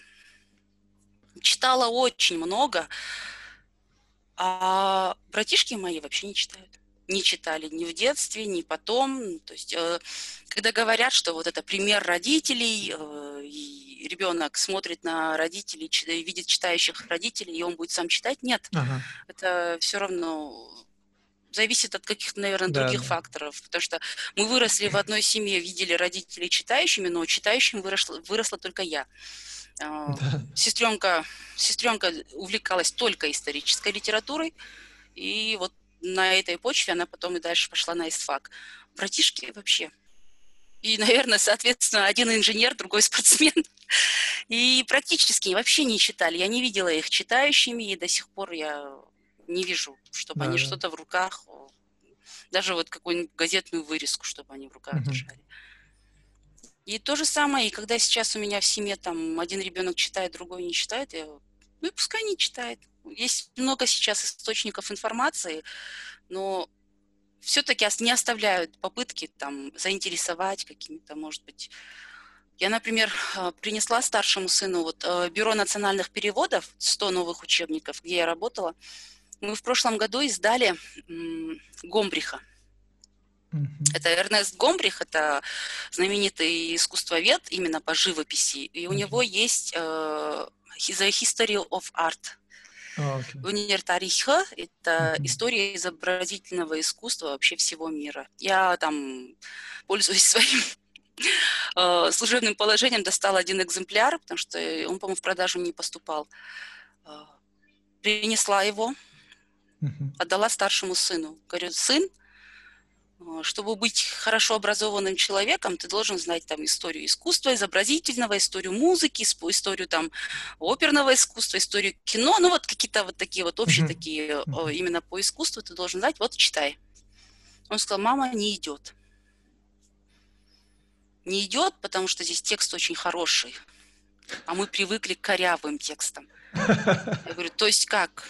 Ну, ты, говорит, этот, э, почитай мои учебники, ты поймешь, какие тексты нам нужны. А здесь, говорит, очень просто хороший текст. Он на таком хорошем литературном казахском языке я его не могу читать, я не привык к такому.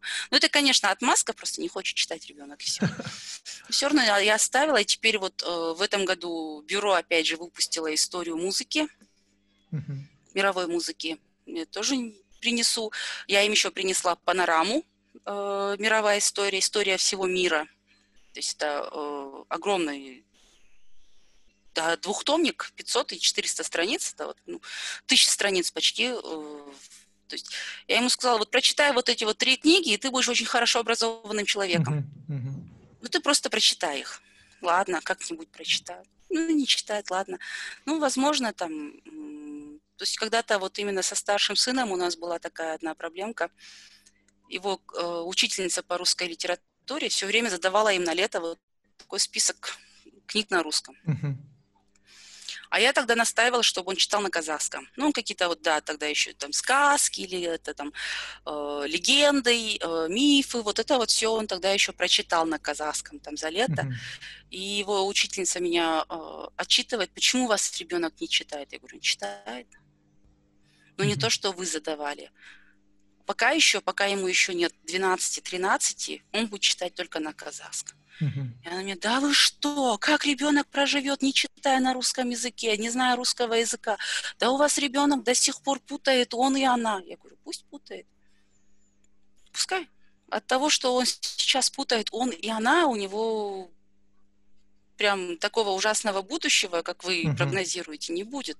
Uh-huh. Со временем все мы, говорю, такие выросли, он и она путали, и какие-то вещи там неправильно произносили, и вместо писать говорили писать, и все uh-huh. это, говорю, мы пережили, все прожили.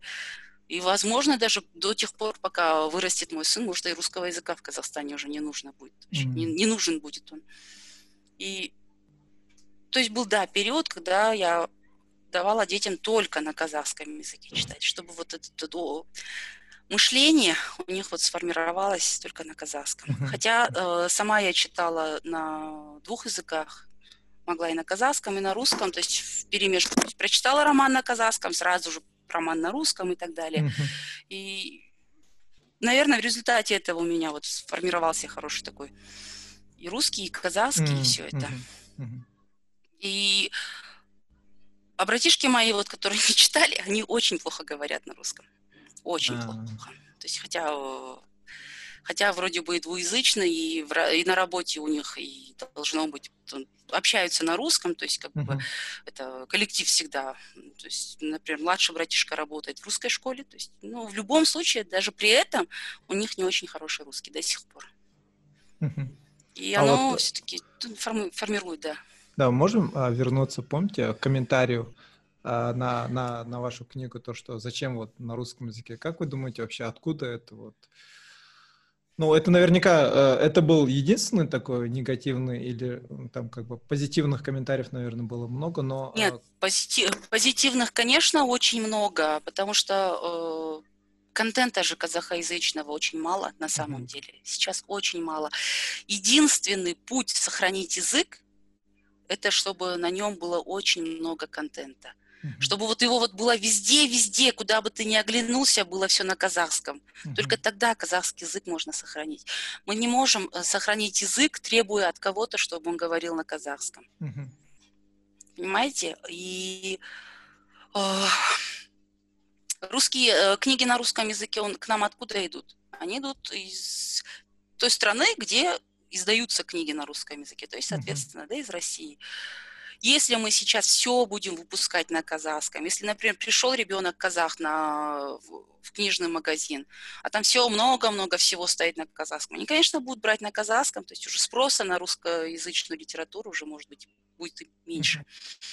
Mm-hmm телевидение, радио. То есть чем больше казахоязычного контента, тем он язык и будет жить дальше.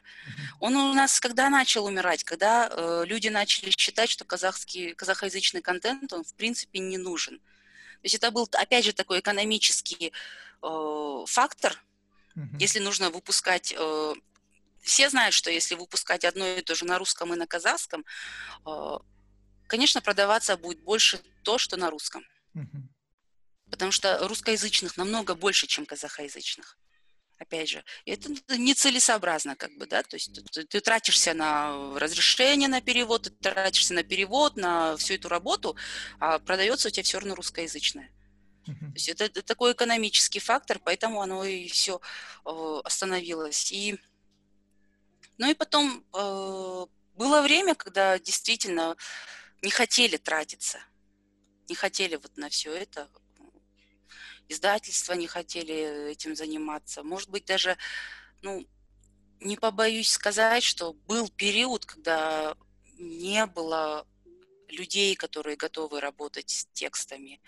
А, потом а, был период, когда не хотели платить людям, которые готовы работать с текстами. То есть считали, что текст это стоит очень дешево. То есть э, за обработку, за перевод, за обработку текста много платить не обязательно. Ну, что тебе там прочитала 200 страниц? На тебе 20 тысяч. Ну, что-то ты же потратила всего там 3-4 дня. На самом uh-huh. деле 200 страниц обрабатываются целый месяц. Uh-huh. Да, 200 страниц, чтобы обработать, очень хорошо обработать, нужен как минимум месяц, ну, минимум 20 дней, но месяц это идея в идеале. Uh-huh. То есть не может человек работать месяц над одним текстом и получать за него деньги, которые не покроют его расходы на этот месяц, элементарные хотя бы, да. То есть это должно быть соответственно. Было время, когда никто не хотел за это платить. И до сих пор крупные издательства не, не очень платят. Я то есть соприкасалась с крупными издательствами, с издательствами, которые делают школьные учебники. То есть до сих пор Э, квалифицированный труд э, переводчиков и редакторов оплачивается наравне с неквалифицированным. Mm. До сих пор. То есть считается, что текст это... Да, да. Господи, ну, что тебе там, ты же поправил там три окончания, две запятые. Mm-hmm. Ты за это хочешь столько денег? Ну, извините, это интеллектуальный труд, это, это то, что здесь творится, когда ты обрабатываешь текст, это mm-hmm выматывает сильнее, чем если ты там моешь полы или, не знаю, там подметаешь дворы, физически даже. Да, да, да. То есть это, это огромное, это и напряжение огромное, это потому что все время перечитываешь, ты где-то там что-то упустил, ты возвращаешься, ты что-то вспоминаешь, что в той главе у тебя было именно это слово, ты почему-то написал его по-другому, ты выбрал другой синоним, так, нужно вернуться, вернуть это слово на место, подобрать. То есть это такая, реально, я всегда говорю, что это харажумс. Mm-hmm. То есть работать над текстом – это харажумс, это похлеще любого физического да, труда. Да. Это долбить землю киркой и работать над текстом, особенно если это некачественно переведенный текст, что тоже бывает, без этого тоже никак. Потому что мы приняли одну работу, перевод. Угу. Первые 20 страниц идеально. То есть там даже только вот чуть-чуть запятые поправить. О, классно. Дальше вот э, решили принять эту работу, ну, дальше уже пошло. Конечно, это Google переводчик. То есть э, человек элементарно схалтурил схалтурил, э, он, он решил вот так вот обвести всех вокруг пальца. Ну, ему достойно была э, оплачена его работа, вот все, у него приняли, у него выкупили буквально, да, это. И потом сидишь над этим, вот вроде бы как ты этому человеку уже заплатил, и ты не можешь уже нанять другого, который тебе переведет заново. То есть тебе придется работать с тем, что есть. Вот с этим вот э, вроде бы как тестом, но в который столько грязи намешано, чтобы объем или там э, увеличить. И тебе нужно вот из этого вот вытащить да, только да. вот чистое тесто тебе сделать. И ты сидишь и над этим корпишь и, и теряешь свое здоровье, да, буквально да, говоря, да. потому что ты все время сидишь. И так всегда. Э, и думаешь, что если ты будешь переводчику хорошо платить, то он будет хорошо работать, тоже не всегда работает. То есть тоже люди разные, это человеческий mm-hmm. фактор. То есть он, ты не можешь никогда сказать, что ой, шикарный переводчик, ой, все у него классно.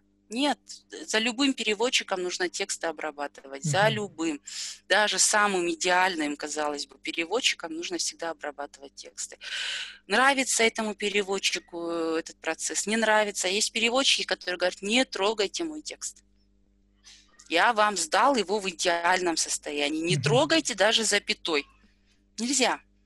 Все равно нужно за ним, за ним перечитывать. Да, да. В любом случае редактура она должна быть, хотя бы корректура. И когда ты вычитываешь, все равно находишь какие-то моменты, которые сейчас же у нас все-таки образ мышления у нас у нас не как бы не как бы образ, а мышление у нас даже пошло вот на казахском, вот, когда мы думаем, мы думаем калькировано. Мы думаем а, кальками с русского языка. Mm-hmm. И они везде всплывают, даже в идеальных текстах, идеального такого прям дотошного переводчика все равно всплывают кальки. кальки. Mm-hmm. Они везде, они и у меня даже, перечитывая собственно обработанные тексты, я понимаю, что вот это вот, да, это калька, но мы до того уже к, этим, к этому всему привыкли, и оно у нас вот э, глубоко в подсознании, что оно даже при тщательной обработке текста, но все равно ты это упускаешь. И приходится, и нужно перечитывать. И сейчас я надеюсь, что вот именно работа редактора, она э, начнет выходить на первый план, mm-hmm. э, потому что до сих пор идет борьба вот в издательском деле, кто главнее, переводчик или редактор, кого, э, кому должны быть почести. Uh-huh. То есть, да, безусловно, это переводчик, безусловно, это переводчик, который вот э, дал вот этой истории, то есть переложил его на, на твой язык, но без редакторской, без редакторской обработки ни один, ни одна переведенная, ни один переведенный определенный текст он не заиграет. Угу. Никак. И поэтому нужно платить. Да, и да. тому, и тому, и даже корректору. Ну, не угу. все готовы, не все готовы хорошо платить, а крупные издательства и вовсе. Поэтому у нас да, да. Э, был период, когда нет ничего такого, не было. Но сейчас начался вот сдвиг пошел, лед тронулся, все э, начали переводить, начали издавать. Все хорошо. Тьфу-тьфу-тьфу контент пошел, хороший, качественный контент пошел. Вот э, вы же, наверное, слышали перевали, ой, перевели, у меня уже язык, заплетается, перевели «Игру престолов» на казахский. Не слышал. Да, перевели э, первый том э, книги, ой, как она называется, «Песня льда и пламени», пламени же? Да. Сам, да, Сага, сама серия Сага, называется ага. «Песня льда и пламени». И вот первый том «Игра престолов», Тахтар Таласы, перевели на казахский язык очень хорошо. И знаете, кто это сделал? Это сделал обычный человек, который вообще работает в другой сфере. Он решил, а почему нет «Игры престолов» на казахском языке? Собрал все свои деньги, по-моему, даже продал машину. По-моему, да, он продал машину, собрал деньги, выкупил права, собрал команду переводчика, редактора. Они, по-моему, год почти практически работали, но это Талмуд же. Да. Ну, по-моему, год почти работали и выдали. Она сейчас стоит в меломане, оно идет, по-моему, по заказу, можно купить. Человек просто сам захотел, чтобы эта книга была на казахском языке. Круто. Он вложил свои средства, он продал свою машину.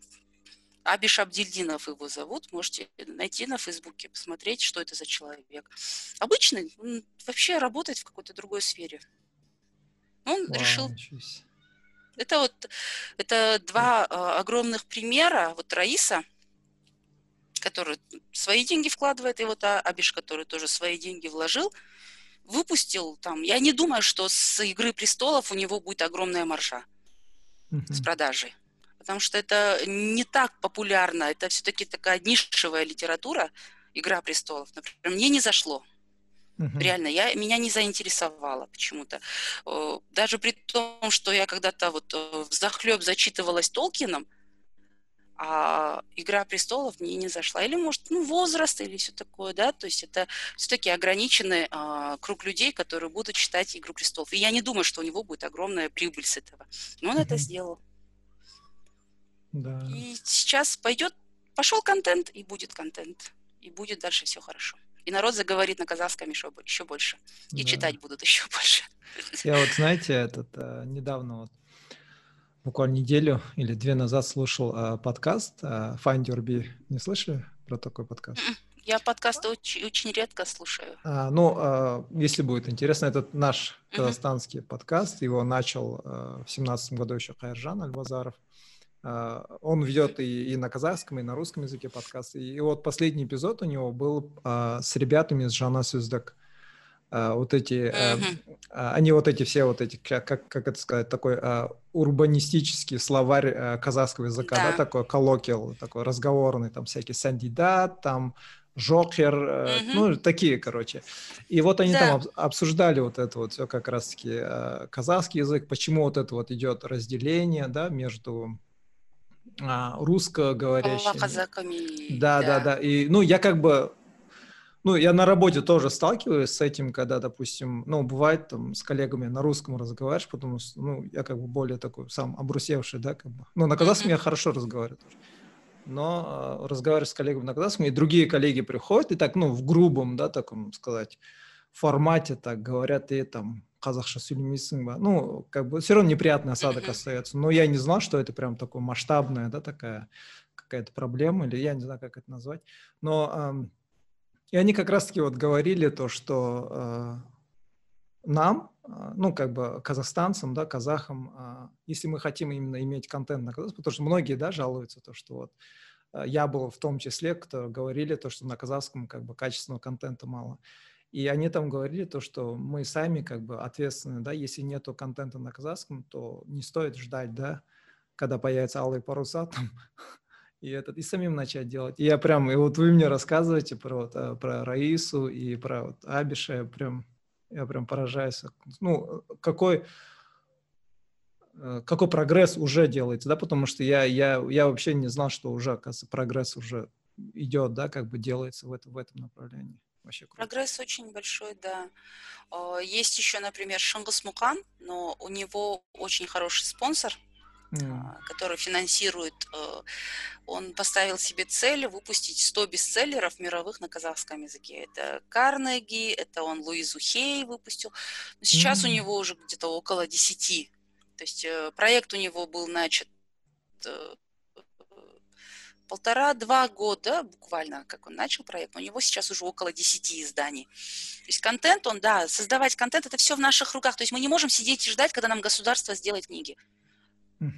И потом, ну, государство, может быть, и сделает, но нынешняя наша система заказов, да, э, не всегда дает гарантию, что это будет качественный контент. Да, да, да.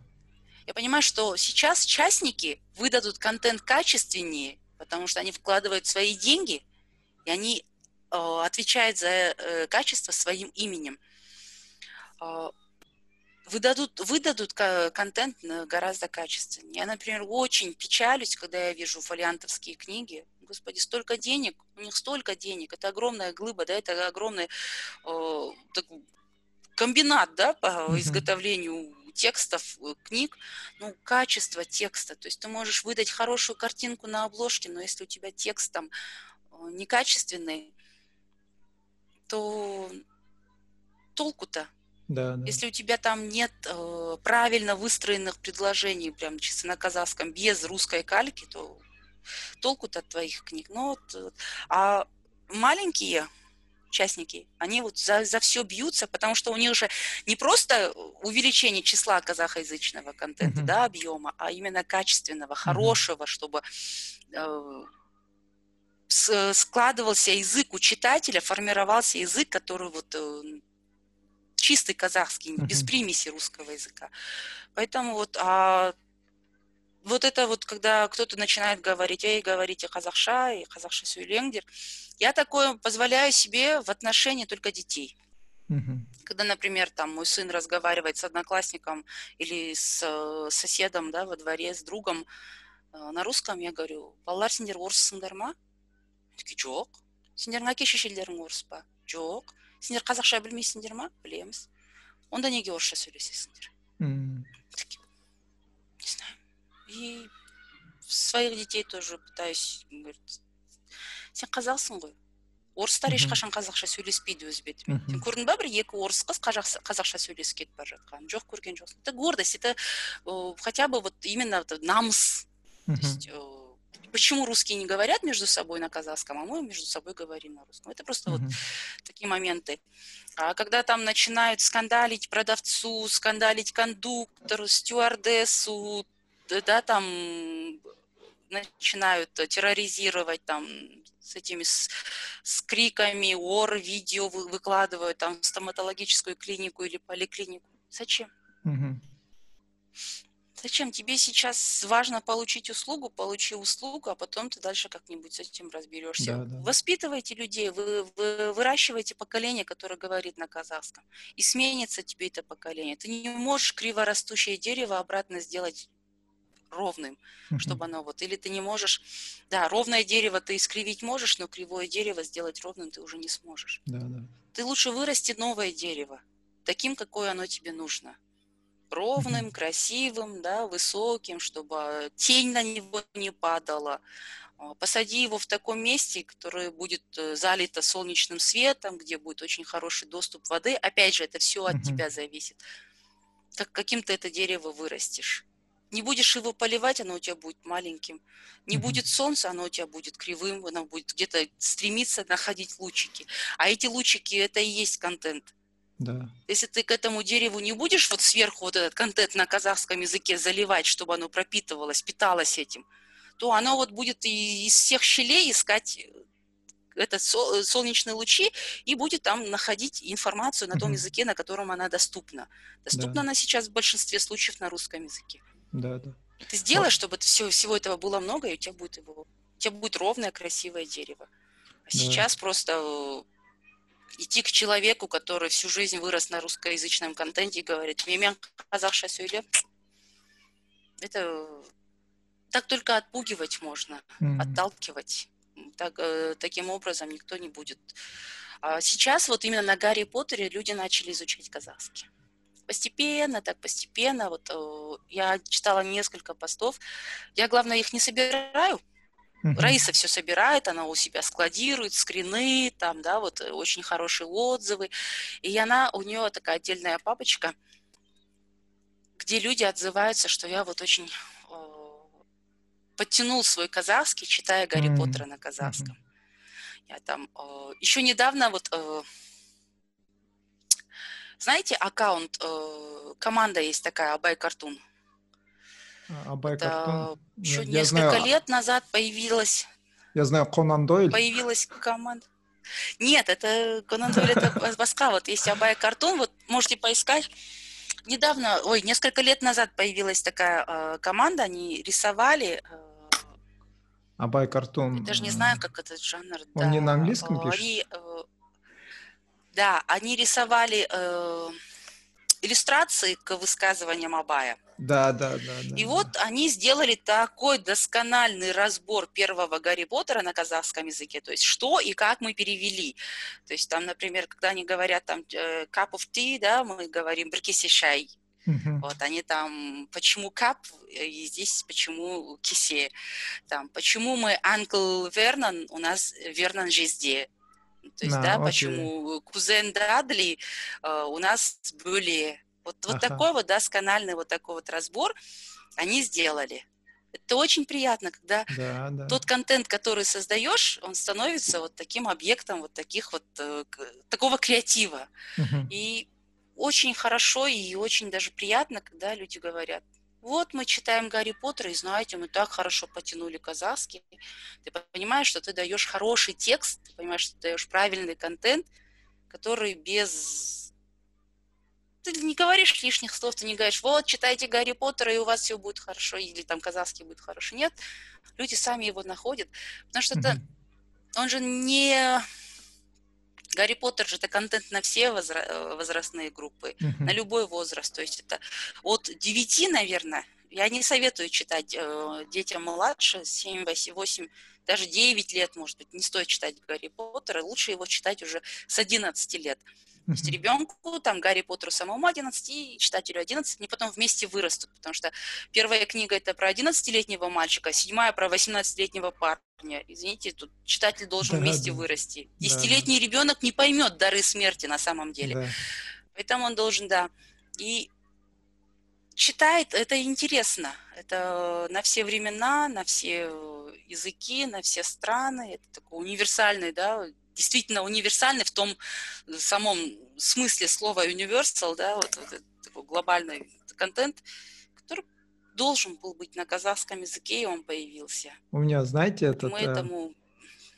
Да, когда я слушал вот этот э, ребят из Жана Суздок, у меня такой вопрос появился.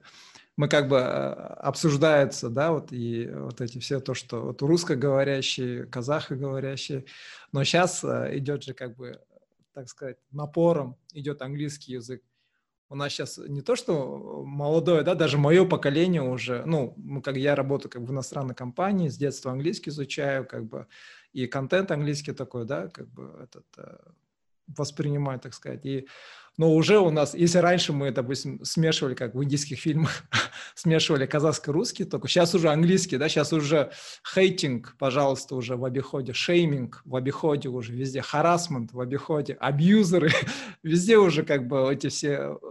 И э, как бы мы тут э, казахско-русский, но тут третье, да, а как вы думаете, вот это, то, что идет такой напор английского языка, он как вообще повлияет э, на всю вот эту динамику? Ну, это, это процесс неизбежный. Мы от этого никуда не ушли бы в любом случае. То есть э, он же когда-то английский язык и русский тоже в какой-то момент э, очень сильно обогатился вот за счет английского, за счет французского, ну вообще. И этот процесс, он был неизбежный на самом деле, он пришел, и сейчас мы планируем, когда лавируем уже между вот вот этими вот казахские. Даже у меня вот пацан мелкий такой. Ой, мам, что-то тут лагает все все время. Или там свайпни тут, да. Э, свайпать дверши там, ну, лагать джаттер. Ну, да, да, да. Это, это, это все, то есть э, дискриминация, даже я в своих текстах многие вещи не перевожу с английского. То есть тот же самый харасмент, да, mm. слово менеджмент. Э, иногда даже дискриминацию я оставляю, слово дискриминация. Многие вещи я не перевожу. То есть, mm-hmm. потому что иногда не бывает, что ты не находишь слово, которое передает вот тебе полностью вот это вот слово. Например, буллинг. Mm. Я до сих пор э, есть только такое, есть одно только слово, с, которое, с помощью которого я смогла передать буллинг. Это мюздю. Есть такое понятие в казахском языке, mm. да, когда человеку просто не дают жить. Да, Вечно да. тычут его со всех сторон. Вот это называется мюздю, и я поняла, что буллинг это и есть. Но как бы оно еще не зашло, и там, например, мотивацию я не перевожу. Какие-то вот такие вещи, э, они пускай, пускай mm-hmm. они будут. Э, тут видишь, с одной стороны, э, как это сказать, пытаются, вот есть два, даже в самом э, языкознании, в самом вот нынешней в казахской филологии есть два пути. Кто-то пытается оставлять слова, не переводить их, взять их э, с какими-то, может быть, фонетическими чуть-чуть, сглаживающими там, без э, несвойственных казахскому языку звуков, а кто-то пытается полностью перевести все, что было на казахском. Mm-hmm. Но тут нужен какой-нибудь баланс такой посередине, что если есть слово точно, стопроцентно отражающее вот именно значение. Вот перевод это же что такое? Перевод это когда вот ты берешь вот одну вещь и просто находишь слова, которыми испокон веков эта вещь называется на том самом языке. Mm. Например, как по-русски это, это называлось, например, там тряпка, да, тряпочка испокон mm-hmm. веков, то по-казахша это называется шперек. Угу. И никаким другим словом ты эту вещь не, не назовешь. Вот, все. Вот это вот и есть перевод. Или, а если вот не было бы слова «щеперек», то пришлось бы там что-нибудь искать, чтобы угу. полностью вот передало вот это вот значение.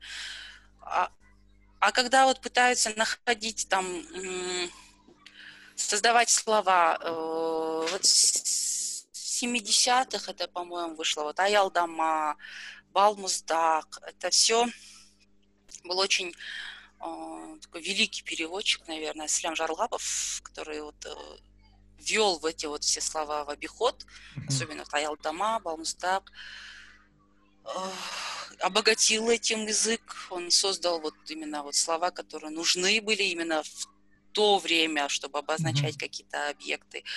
А сейчас, когда начинают про переводы слов, все начинают сразу. Что у нас самое популярное? Это калтима, это сардатах, ежедатах. Это вот эти вот и снова все да. начинают прям...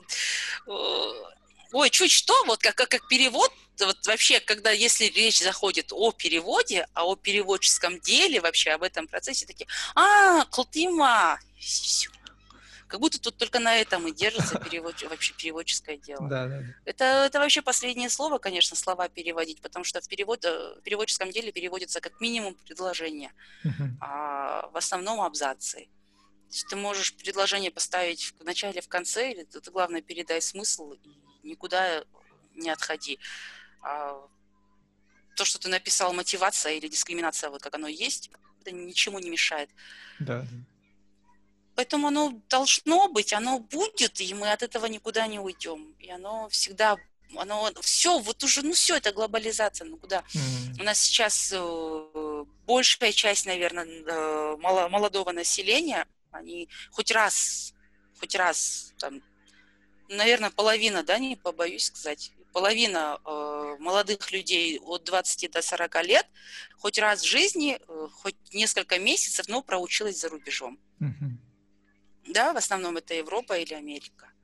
То есть они, они пришли, они принесли оттуда вот этот вот весь э, языковой багаж, и они, оно будет у нас, в любом mm-hmm. случае будет. И никуда мы от этого не денемся. Опять же, только противопоставлять этому качественный контент и все. Да. Вот э, мне вот интересно, знаете, э, я не знаю, это правда или нет, но я раньше э, слышал то, что вот перевод Шекспира «Ромео и Джульетта» на русском языке, да, перевод Пастернак, это больше не Шекспир, а сам Пастернак. Э, вот такое да, говорили. Да. И мне вот интересно, вот насколько вот, вот в переводческом деле, да, вот тот, на примере Гарри Поттера, сколько в Гарри Поттере от самой Джоа Роллинг, а сколько вот от автора, от редактора?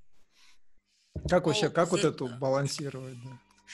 У нас в Гарри Поттере 90% от Джоан Роулинг. И только 10% именно нашего вот такого казахского специфичного. Вот то же самое Жизде, там, mm. Кисе. Все как есть. Мы э, не ни в одно описание мы не добавляли ничего от себя, не пытались там приукрасить или что-то э, оставить. Попытались передать, вот, вот, ну, я побоюсь сказать сто процентов, uh-huh. ну, даже 95, наверное, это Джоан Роулинг. То есть я знаю, что если начать переводить с казахского обратно на английский, то попадание будет 90%. То есть я сама лично оцениваю качество перевода всегда так. То есть когда даже э, просто текст, когда какой-нибудь документ, особенно когда документ переводишь, он mm-hmm. должен быть переведен так, что если ты его начнешь обратно переводить, ты должен стопроцентно mm-hmm. обратно попасть в тот же текст. Okay. Вот так. И здесь именно мы не стали ничего ни влево, ни вправо. Вот четко. Да, высказывают нам, э, были претензии, у вас немножко такой художественности маловато в казахском тексте. Mm. Такой в описаниях. Э, я говорю, ну понимаете, я в описании, если человека портрет, да, портрет или пейзаж, но я не могу приукрасить там. Вот как она описала этого человека, что у нее там длинная шея, ну, я не хочу там добавлять, что у нее такая длинная шея, как у там не знаю, столько с яхты или да, чего-то да, да. там, чего-то, ну, как есть. От этого, говорю, не холодно, не жарко никому. Главное, чтобы было понятно, что у нее длинная шея и выпученные глаза. Угу. А, там три эпитета, четыре метафоры, но я считаю, что это лишнее. Тем более в детской литературе. Это угу. я все-таки вот э, пичканье э, эпитетами, метафорами, да, всякими тропами, я это оставляю uh-huh. лучше оригинальным писателям, которые пишут на казахском. Вот они uh-huh. пусть насыщенные этими художественными э, оборотами, тексты uh-huh. пишут оригинальные писатели. В переводе, я думаю, это ну, как масло масляное оно будет. Uh-huh. Лучше, лучше придерживаться авторского стиля, все-таки это ну и неприлично, во-первых, автора, да, там переделывать что-то свое. Ну и потом все-таки это же плод его вот, мышления, это, да, продукт его, и ты не можешь там ничего с этим поделать. А вот э, вы же говорили вначале то, что там были критерии, да, жесткие требования к, к постеру, к обложке. Обложку, получается, тоже сами, да, делали? Обложку книги? Э, обложку нет. Э, мы решили все-таки вот э, по этим вот ее требованиям, мы подумали, что лучше у них самих взять обложку. Mm. И мы взяли вот самую популярную это вот серию обложек. У них очень много вариантов обложек. И на это же э, издательство э, которое mm-hmm. обладает исключительными да, правами да. на издание Гарри Поттера, у них обложек и мы выбрали такую самую популярную серию, самую красочную, самую такую красиво нарисованную, где она тоже не очень дешево обошлась, конечно, но такая вот она выходит. Mm-hmm. Все, вот сейчас мы получили пять обложек. То есть у нас сейчас уже как лежат файлы четвертого и пятого тома, обложки пришли там как увидели корешки вот такие-такие mm. толстые, мы сами испугались. Это уже как этот предвестник того, что работы будет много и будет да, сложно. Да, да. Но это тоже все, видите, там без согласования с Блумсбори там вообще никуда, шаг влево, шаг вправо. Мы о, текст создаем, мы делаем э, верстку, Верстку mm-hmm. тоже мы закидываем в макет, который получили от самого Блумсбери. Э, вот как они нам отдали макет, мы туда вот только текст вставляем, все сверстали, мы отправляем им на согласование. То есть угу. без них э, ни шагу на самом деле. Мы отчитываемся перед ним по тиражу, по продаже. Ну, все, mm. видите, это... То есть это есть а, соблюдение авторских и смежных прав, это, это все как должно быть. Э, когда у нас пытались какое-то время делать ребята самари, вот на казахском переводить, потом э, без разрешения э, правообладателей переводить и выпускать, издавать книги, это, это нельзя так делать. Это да, объект авторского права, он защищается всеми законами вообще, он так сильно может быть, в Казахстане у нас с этим пока еще траблы, но во всем mm-hmm. остальном мире это объект авторского права, это то, за что грызутся, потому что это деньги. Человек mm-hmm. на этом зарабатывает свой хлеб, он на этом, может быть, еще зарабатывает целая армия, целая команда людей. Поэтому они не могут позволить себе, чтобы на этом кто-то еще зарабатывал без их согласия. Mm-hmm. Да. Поэтому всегда нужно... Поэтому, наверное, у нас и не было до вот последнего времени и не было как раз переводов, потому что это все дорого. Даже если не, недорого, но стоит определенных денег, ну что тоже само по себе, это, конечно, расходы. И это все закладывается потом в стоимость уже самой книги. Это все издержки, все закладывается. И поэтому переводные книги, они намного дороже, чем оригинально сделанные, mm-hmm. э, написанные книги. Например, если роман оригинального автора стоит 4 тысячи, то переведенный с английского роман будет стоить 7 тысяч. Но это mm-hmm. понятно, что у него больше издержек, чем в оригинально написанном романе. Вот такие вот дела. Да, супер. Об этом можно говорить вообще. Вот, ну, опять же, этот замкнутый круг, когда говорим о деньгах, замкнутый круг. И я желаю всем издателям, которые вот переводят, mm-hmm. чтобы вот могли разорвать этот замкнутый круг, чтобы у них пошли продажи у всех. Да. А, и чтобы у нас вот дистрибьюторская сеть и вообще продажи книг, они пошли очень... То, что книжных магазинов можно вот, наверное, на пальцах одной руки пересчитать. Это меломан, конечно, монополисты, которые вообще все, все заполонили, но у них только, по-моему, в крупных городах у них только есть магазины. Mm-hmm. Ну и интернет-магазины. Да, да. Или, наверное, чтобы вот какую-то вот сеть интернет-продаж, онлайн-продаж, но они сейчас вот очень хорошо запускаются. Я сейчас знаю две, два, две платформы. Это Акель ребята uh-huh. создали платформу именно по продаже книгам. Uh-huh. То есть э, любой издатель может э, с ними договориться и выставить свои книги у них на сайте. Uh-huh. И степ, степ, э, степь, ну uh-huh. вот которую Зауре Розмат, mm-hmm. они тоже создали свой э, степ-шоп, по-моему, или шоп-степ. Э, сделали тоже такой магазин, и мы туда же тоже туда выставили с доставкой, там все вот с онлайн-оплатой, с доставкой, там все вот так вот. Mm-hmm. Это тоже такой один из вариантов развития именно дистрибьюторской сети в, э, в той ситуации, в которой мы сейчас находимся, где нет книжных магазинов, э, ни в аулах маленьких, ни в райцентрах. Угу. Книжный бизнес, он так умер и сейчас возрождается из пепла. Да, да. Надеюсь, он так хорошо возродится.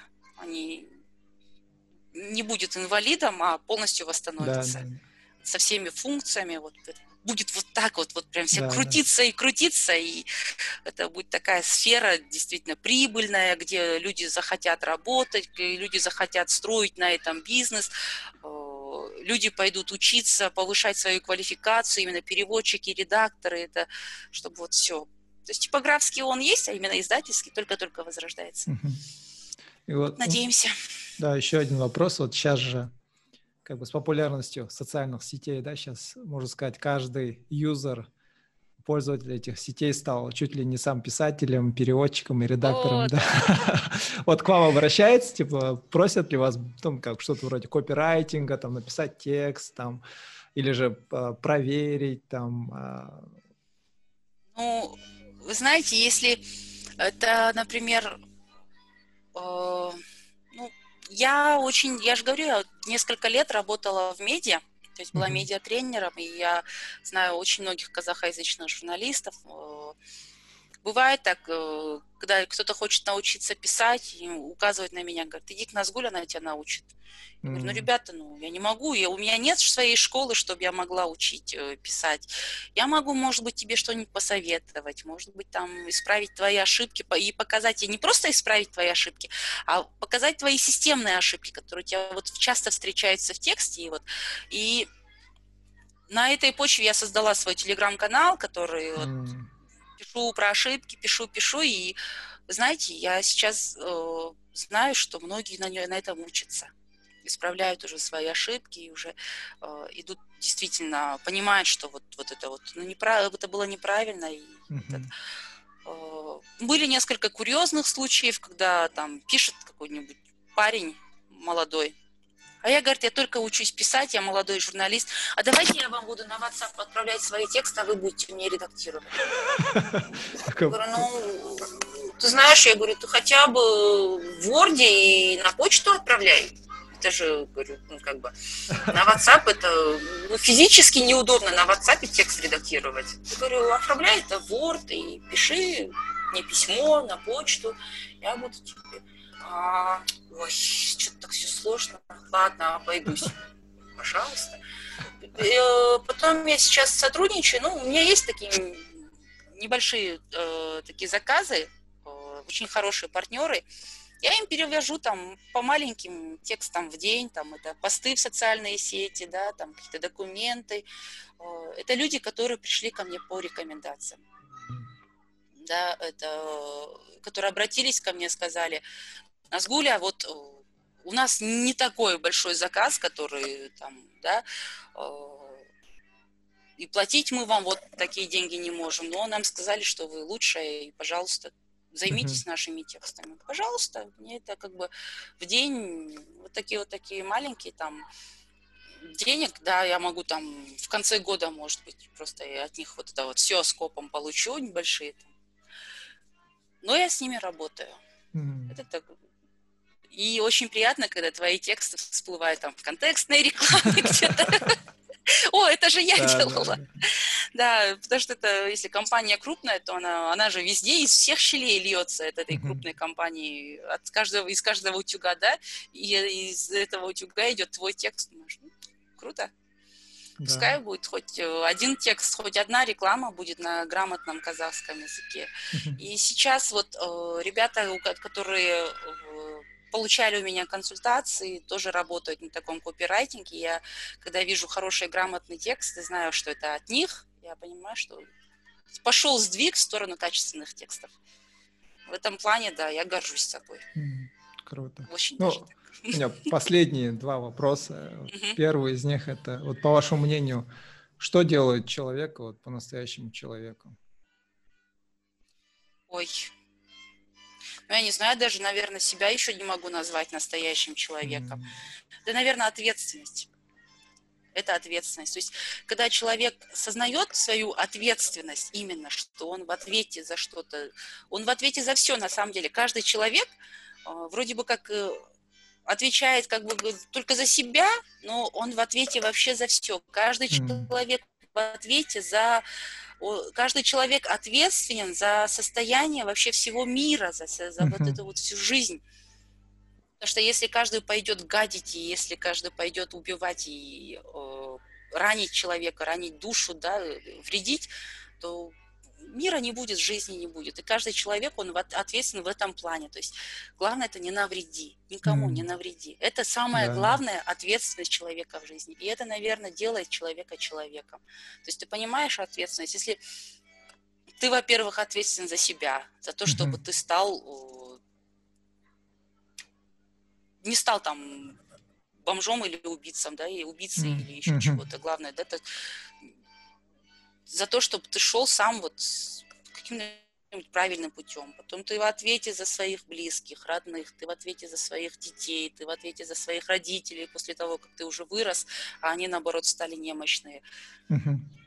Это вот и есть, наверное, только ответственность. И она диктует уже всю линию поведения uh-huh. человека. Он диктует уже то, как он будет воспитывать своих детей, то, как он будет работать, то, как он будет уже, как он будет именно работать, качественно или некачественно. Все uh-huh. это только ответственность.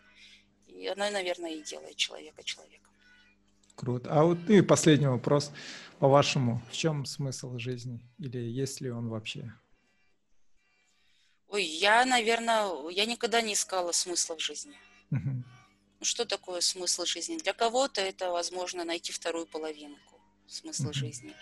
А, для кого-то это хорошо устроиться в жизни, там, на хорошей должности. Для кого-то это понять себя, э, понять там свою душу, раскрыться или наоборот там успокоиться.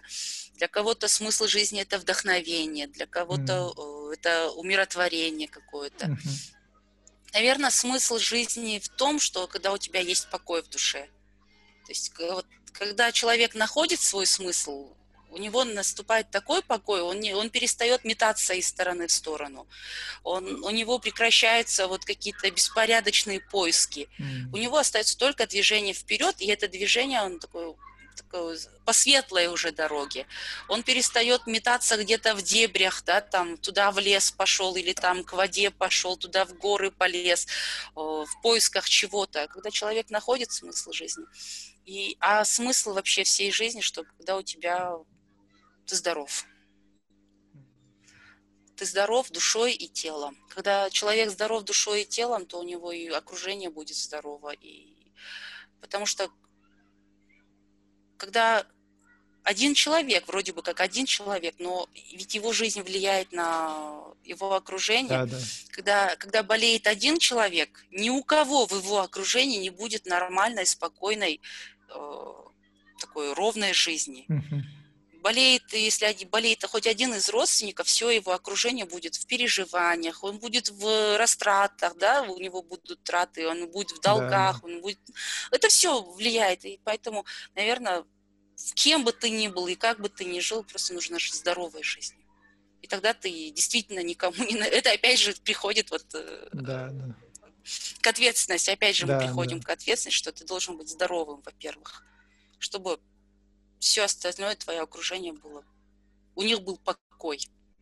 А это самое главное. Мне кажется, покой, именно когда здесь